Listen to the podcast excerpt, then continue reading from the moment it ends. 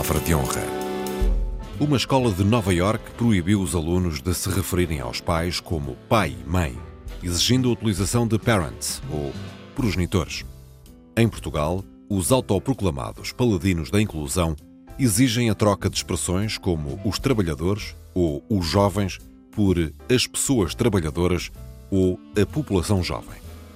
Que cuidados devemos ter com as palavras, afinal? As palavras excluem e incluem? Para que serve a chamada linguagem inclusiva? E quando uma mulher chegar à presidência da República, devemos chamar-lhe presidente ou presidenta? São pistas para o cruzamento de ideias entre Raquel Varela, historiadora, e Joel Neto, escritor. O Palavra de Honra começa agora. Olá, boa tarde. Boa tarde, Raquel. Boa tarde aos ouvintes. Olá, Joel. Olá aos ouvintes. Estás boa? Já vi que estás um bocadinho fanhosa hoje. Estou um bocadinho, estou um bocadinho. Estou assim com uma voz mais à linha de Cascais. Sabes que eu nasci em Cascais e às vezes sou tomada por este. Olha, Raquel, gostas mais dos nossos ouvintes ou das nossas ouvintas? eu, eu, Não, mas... eu... Diz, diz, diz. Mas a sério, quando, quando uma mulher chegar à, à presidência da República, e oxalá que chegue, vais-lhe chamar uh, senhor, senhora Presidente ou senhora Presidenta, como pedia Dilma Rousseff e exige regularmente, aliás, por exemplo, Pilar del Rio. Olha, eu vou chamar Presidenta, uh, por, porque acho, enfim, quer dizer, as nossas línguas uh, latinas uh, têm uma, um género masculino feminino e neutro, e o neutro frequentemente termina em O ou I também. E isso é uma derivação do latim, não é uma manifestação uh, particular do poder de uma sociedade patriarcal. É evidentemente que a nossa sociedade está dividida em classes sociais e dentro dessas classes há umas ainda, há umas frações mais poderosas que outras, também está dividida na origem social, uh, nas regiões uh, e certamente também as, as questões um, de género e outras que se fala muito hoje eh, das minorias, é, são uma realidade. Agora, eu continuo a achar que a questão fundamental não é a glotopolítica, não é a política da linguagem, é a política do poder. Uh, a questão é se realmente nós conseguimos ter uma sociedade uh, igual que permita a diferença. E não me parece que isso uh, se altere substancialmente por causa da linguagem, além de nos deixar num numa situação às vezes próxima do ridículo, porque uh, recentemente uh, circulava uma piada na internet de alguém que procurava fazer um texto com uma linguagem totalmente dita inclusiva e ninguém conseguia entender a linguagem. E eu lembro-me, deixa-me só contar esta, que é, é, acho esta extraordinária. Eu uma vez estive numa universidade estrangeira a dar aulas onde tinham colocado, uh, e era na América do Sul, onde tinham colocado Uh, esta casa de banho é para negros, gordos, LGBT, uh, mulheres, uh, pessoas com deficiência, tudo. Oh, Esqueceram-se do pormenor que a casa de banho estava permanentemente estragada e não funcionava para ninguém. eu, eu, até hoje conto esta história porque é absolutamente verídica. Uhum. Bom, enfim, nós, nós às vezes chamamos a linguagem dita inclusiva politicamente uh, correto. Uh, essa é uma questão que, que, é uma questão que eu gostava que, de que nós falássemos. Mas eu devo dizer que, que em abstrato a linguagem inclusiva é, é, importante, mesmo quando, quando se trata de um, de um esforço artificial. Na verdade, toda a educação é até, até certo ponto um, artificial. Nós educamos para sermos melhores, para respeitarmos os outros, para cumprirmos as regras da vida em comum. E, e fazemos-lo também com a linguagem, porque se, se, o pensamento influencia a linguagem, a inversa também é verdadeira, ou seja, a linguagem também influencia o pensamento. A maneira como nós falamos também nos informa. E se nós trabalhamos a maneira como falamos, também nos trabalhamos a nós, trabalhamos a nossa personalidade, trabalhamos o nosso, o nosso caráter. Uh, portanto, do meu ponto de vista, desvalorizar a ideia de uma preocupação com a linguagem inclusiva é desvalorizar a linguagem. Ora, um escritor nunca desvalorizaria a linguagem. Era o que faltava um escritor desvalorizar a linguagem a esse ponto, as palavras ou mesmo o tom em que estas são, são uh, pronunciadas. Agora é evidente é que há esforços que não passam de tiros completamente ao lado. E tiros completamente ao lado neste tipo de matérias são tipos no pé. Porque ultrapassam a linha do ridículo, como tu disseste, porque ultrapassam a linha do discernível e porque, no fundo, em vez de contribuírem para a inclusão, acabam por fortalecer aqueles que, pelo contrário, preferem excluir.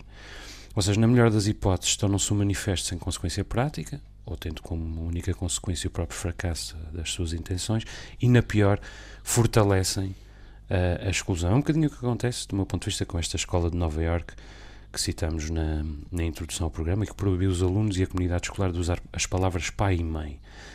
O que dizem os defensores da ideia é que usar palavras como progenitores, adultos ou tutores em vez de pai e mãe promovem a inclusão.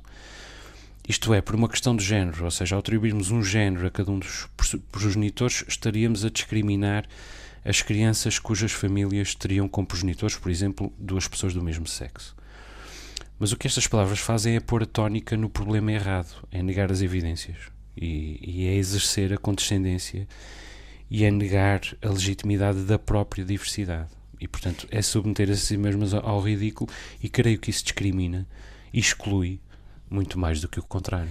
E tu sabes que nos movimentos uh, revolucionários dos anos 60, 70, um, todas as classes subalternas acham que nasceram agora. É evidente, uhum. evidentemente que estas, estas reivindicações têm uma história. E nos anos 70, 70, estas palavras, que eram palavras utilizadas pelas classes dominantes uh, para uh, humilhar ou subjugar as classes subalternas, era o caso das mulheres serem tratadas como vadias, os negros como nigger, os homossexuais como viado, os operários como o trolha, o peão, o, uh, consoante a língua. E, e, estes movimentos revolucionários fizeram uma coisa interessantíssima. Passaram a, a pegaram nestas palavras uh, como uma espécie de orgulho selvagem e uma forma de autoafirmação que não passava pelas regras dos outros, mas pela subversão dessas regras. Um, nos Estados Unidos isto foi levado uh, de forma mais pujante com o movimento dos, patera, dos Panteras Negras. Um, ou seja, uh, uh, não é estar à espera que o Estado altere uma linguagem, ou as instituições alterem uma linguagem, mas sou eu a subverter de acordo com as minhas próprias regras e não as regras dos outros. O que é que eu quero significar com essa linguagem? Ora, o que é que eu acho destes movimentos atuais? que são movimentos que, em vez de um confronto com as instituições, procuram o reconhecimento das instituições. Procuram que sejam as instituições a ser transformadas, ainda que não haja nenhum movimento social a transformar estas instituições. O que torna estas alterações todas muito superficiais e, hum, e quase maquilhagem. Uh, uhum. Porque, de facto, nós temos um problema. Uh, há um problema de desigualdade social. Uh, e eu estou sempre a dizer que o problema não é. Não é a igualdade é a base da diferença, quer dizer, a, ideia é nós todos temos acesso a um bem-estar material que nos permita realmente ser diferentes. E, portanto, a desigualdade não permite a liberdade. E a desigualdade existe e atinge particularmente certos setores dentro da sociedade. Embora não todos, porque Angela Merkel e Christine Lagarde não se queixarão da falta de linguagem hum, inclusiva, não é? É verdade. Mas eu, eu devo dizer que não, tô, não estou totalmente de acordo contigo com, uh, digamos, as procedências. Eu acredito que, em abstrato, é possível que sejam as instituições, que seja, que seja a própria lei, a rebocar uma alteração de, de, de, de, mentalidades, mais lenta, evidentemente, porque não resulta de um movimento social, mas no limite a, a propiciar esse movimento social. Eu acredito nessa possibilidade. Agora, aquilo que, que me parece é que, no que diz respeito à, à dita linguagem inclusiva, há um sítio uh, ideal uh, para se traçar a linha entre o que é uh, legítimo e eficaz e o que é ridículo e ineficaz e o que é inclusive perigoso. eu explico o que é que do meu ponto de vista, onde é que do meu ponto de vista a dita linguagem inclusiva deve começar e acabar. Talvez deva dar um exemplo. Se nós olharmos para um grupo de 10 pessoas em que 9 são brancas e uma negra, talvez tenhamos tendência de, ao referirmos a esta décima pessoa, a pessoa negra, numa entrevista, chamando-lhe o negro ou a negra. Isto é, falamos dela, falamos dela alguém nos pergunta uh, a quem das pessoas, daquelas 10 pessoas nos referimos e nós explicamos falo da rapariga negra ou falo do rapaz negro. Uh, e é tentador, mas talvez aqui devamos refriar-nos, porque realmente aquela pessoa também pode ser a mais alta ou a mais baixa, a mais tímida ou a mais expansiva, a única que tem os sapatos ou os calções vermelhos ou azuis. Isto é, ser negro ou negro em princípio é o que mais rapidamente a distingue das outras. Isso é evidente, mas é provável que encontremos outra característica para, para a distinguir. E essa característica será em princípio mais sã, terá menos conotações e, sobretudo, influenciará menos o receptor na seleção das características que distinguem essa pessoa. Bom, agora, esse será um esforço que nos educa a nós e que, pelo menos, não propicia a deseducação do outro. Tenha o receptor que idade tiver e tenhamos nós que relação tivemos com esse receptor. Outra coisa será referirmos à tal pessoa negra como a pessoa mais alta, ou a pessoa mais baixa, ou a pessoa mais tímida, ou a pessoa mais expansiva. Isto é, evitando também o sexo dela. Porque se além de evitarmos a raça da pessoa, por exemplo, evitarmos o sexo, uh, para não discriminarmos as pessoas por sexo também, então nunca mais paramos. Não vamos poder identificá-las também. Uh, no limite, não vamos poder identificá-las também nem como a mais alta, nem como a mais baixa, porque estaremos a discriminar os, os baixos e os altos. Não vamos poder identificá-las por ter os sapatos azu vermelhos ou azuis, porque estaremos a discriminar as pessoas que usam sapatos azuis ou vermelhos. Será ridículo. E além disso. E eu também tenho e, e, além disso, reduzirá as pessoas e o mundo a uma só massa informe, quero dizer, não é? Não, Sem eu, características eu te, que, a, que a distingue. Eu ia te dizer que eu tenho uma dúvida em relação a isto, e é genuinamente uma dúvida, que é esta questão sobre a formação da identidade. Eu de facto conheço. Eu, eu não creio que o mundo se divida entre uma visão ultraconservadora, homofóbica e machista e uma visão pós-moderna em que tudo se dilui numa suposta neutralidade. Um, porque, por exemplo, há uma linha progressista da psicanálise que defende que a identidade materna e paterna são fundamentais, incluindo para nós definirmos a nossa própria identidade, que pode passar por uma. Uh, uh, pode passar por, pela afirmação de formas de estar na sociedade muito à margem. Quer dizer, a, a, a ideia deles, se eu me faço entender, não é que nós, quando abdicamos da identidade, somos mais livres. É precisamente que há uma construção da nossa identidade que depende de vários fatores, inclusive é até depende, o professor Coimbra de Matos utiliza uma imagem que eu acho lindíssima. O pai atira-nos ao ar uh, num, quando pega num bebê. Isto está muito estudado na psicanálise, porque a psicanálise adora o comportamento dos bebés. Portanto, o pai atira o bebê ao ar e a mãe agarra o bebê e encosta ao peito. Evidentemente que isto não é porque os pais não podem encostar os bebés ao peito, as mamães não podem mandar ao ar, não é nada disto. Vamos ser mais uh, crescidos nestas análises. É a ideia de que pai e mãe têm comportamentos diferentes e isso não é necessariamente mau. E complementar. e complementares, exatamente. Aliás, o professor Coimbra chama-lhe relação de complementaridade. Portanto, esta ideia de que nós só somos livres uh, se perdemos uh, ou se não temos identidade. Eu, por exemplo, a mim, que sou uh, profundamente respeitadora dos direitos das chamadas minorias, nem sequer gosto que se chame minorias porque respeito bastante os seus direitos, mas enfim, é uma realidade, de facto. Um, Uh, go gosto que, sejam tratados exatamente como qualquer outra pessoa, não, não tenho esse. Uh, a ideia de minorias já é um bocado uma, uma, uma, uma marginalização né? e, e, eu não gosto disso. Mas uh, não me sinto, não acho minimamente aceitável que alguém me trate. Eu, eu sou mãe, eu não sou pai, eu não sou neutro. Isso não tem problema nenhum na minha identidade e na dos meus filhos, quer dizer, portanto, eu acho que isto. Um, nós corremos o risco de perder a noção entre a formação de uma identidade livre e uma diluição pós-moderna de valores. Hum. Eu estou totalmente de acordo. Eh, quando aquilo que nós devemos celebrar precisamente é a diversidade, ou seja, uniformizar para proteger a diversidade parece-me uh, um, é um paradoxo e parece-me um absurdo e é absolutamente ineficaz. Aliás, a, a inclusão, uh, aliás, como a, como, a, como a literatura ou a própria felicidade, é a diversidade. Nós gostamos de viver porque os dias não são todos iguais, nem as pessoas são todas iguais, nem as experiências são todas iguais.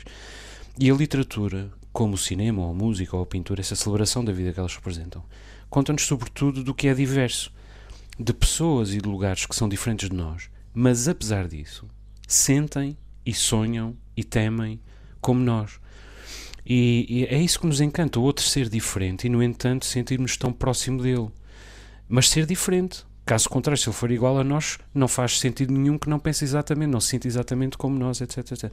E, e, para, e é para isso, para isso que é, que é a, a suprema experiência de vida, a empatia com o outro. É simplesmente estúpido torná-lo igual a nós. Ele é igual em direitos e deveres, evidentemente. E ele é igual até nas emoções, ou pode ser igual, mas é uma pessoa diferente. E é por isso que nos completa. Portanto, isto, isto é uma questão de medida. A linguagem inclusiva é importante. Mas encontrar a medida certa de linguagem uh, inclusiva é, é o busilis. Dita, usada na medida certa, ela inclui. Usada sem medida, do meu ponto de vista, ela exclui, porque torna a diversidade invisível, torna a diversidade, por isso, ilegítima. E há uma e, desigualdade. Portanto, exclui, exclui as pessoas diversas. E há uma uhum. desigualdade que nos força a igualdade. Por exemplo, a ideia de uh, neutralizar os géneros ignora, é uma coisa que a mim me custa particularmente, eu conto aos nossos ouvintes, eu tenho duas hérnias discais e até à pandemia viajava de avião todas as semanas, sempre com mala de uh, dentro, portanto não, não mandava mala no cheque aqui, mala de porão. Não, não punha mala de porão.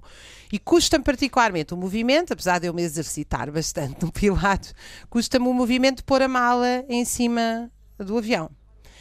É raríssima a vez que um homem uh, se oferece, e quando se oferece são sempre senhores de alguma idade que já não deviam fazer aquele esforço. Uh, quando o que acontece é que, por mais ginástica que eu faça, eu nunca vou ter a massa muscular uh, de um homem. Também é verdade que eu carreguei os meus filhos nove meses na barriga uh, e não peço a nenhum homem para fazer isso por mim. Porquê é que eu estou-vos a dar este exemplo? Porque, Esse exemplo há... é bastante óbvio.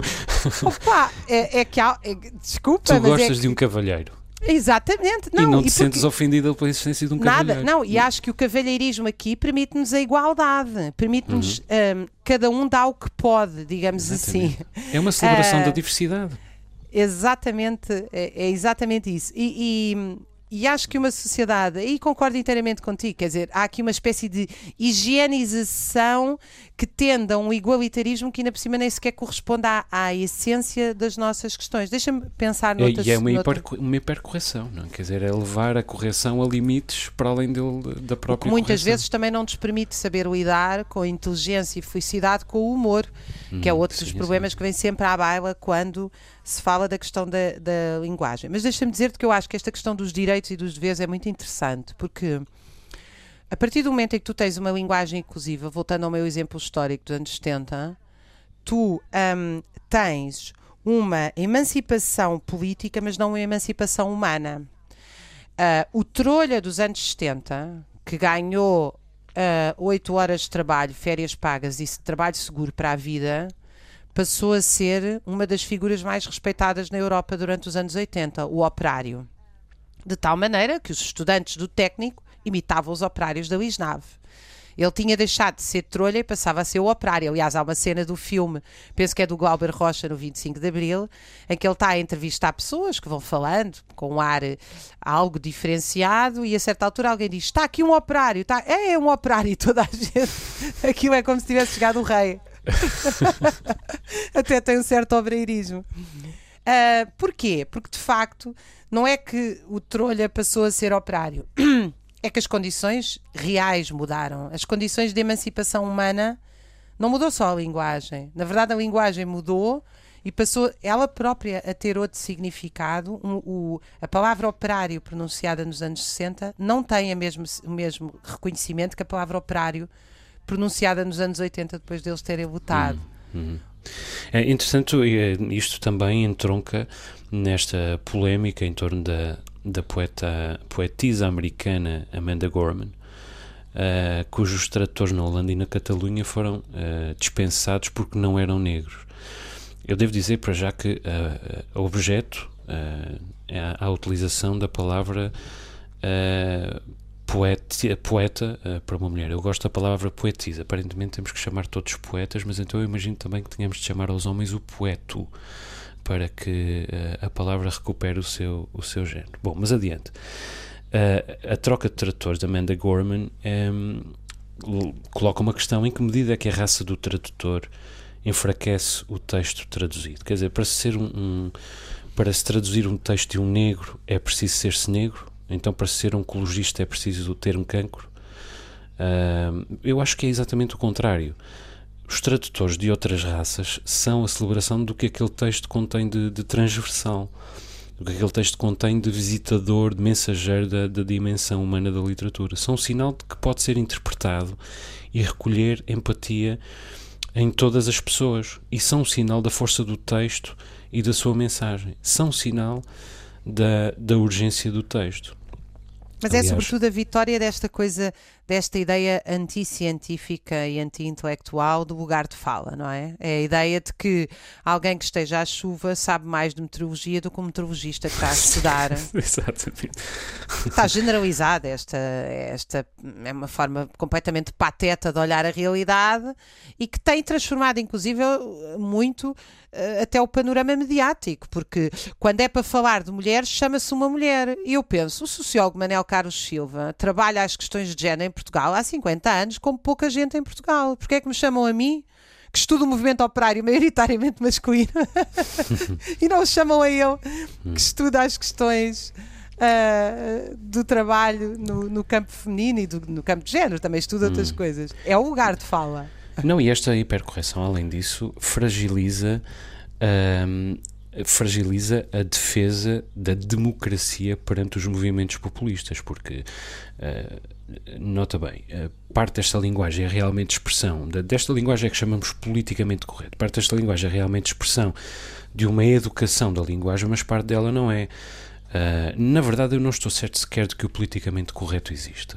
Ou seja, Existem uma série de convenções sobre linguagem que buscam o saneamento e a moralização da, da nossa vida em sociedade, e nota que eu uso as palavras saneamento e moralização com bastante latitude, sem conotações.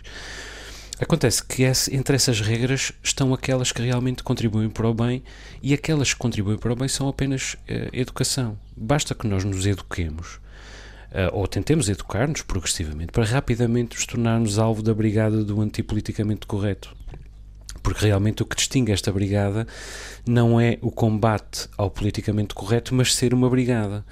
Um grupo de combate político criado pela apropriação de que a nova direita, eh, a extrema-direita e não só fez dela.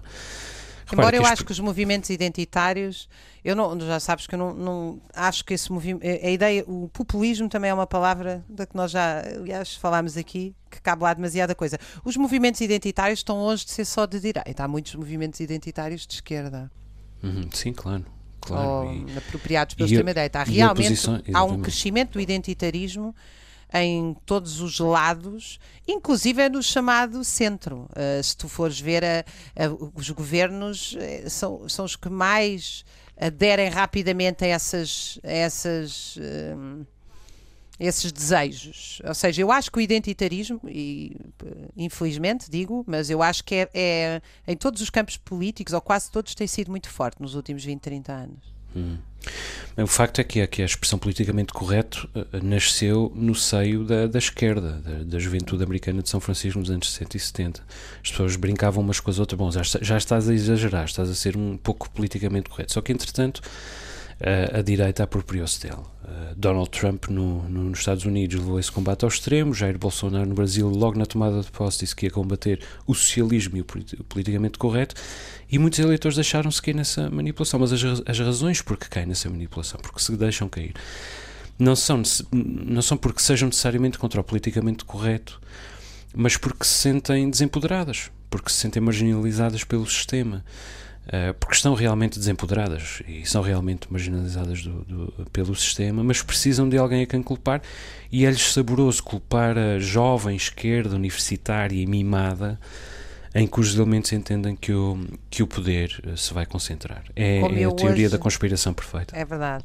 Como eu hoje já o citei aqui, vou citá-lo outra vez. O Coimbra de Matos diz que no princípio não é o verbo, a, a palavra, no princípio é a ação e a relação. Ou seja, nós somos não o que dizemos, mas o que fazemos para mudar aquilo que somos. E aqui, aqui estou a citar outro poeta, o Eduardo Galeano. Assim nos despedimos. Uhum, acho muito bem, Joel. boa maneira de acabar. Se calhar lembramos os nossos eh, ouvintes que têm à sua disposição um endereço de e-mail para nos enviarem as suas perguntas, perplexidades, protestos, sugestões. É o palavra de honra rtp.pt é rtp.pt então até para a semana os ouvintes Raquel um beijinho até para a semana Até para a semana, um beijinho. Raquel Varela e Joel Neto voltam a encontrar-se na próxima semana.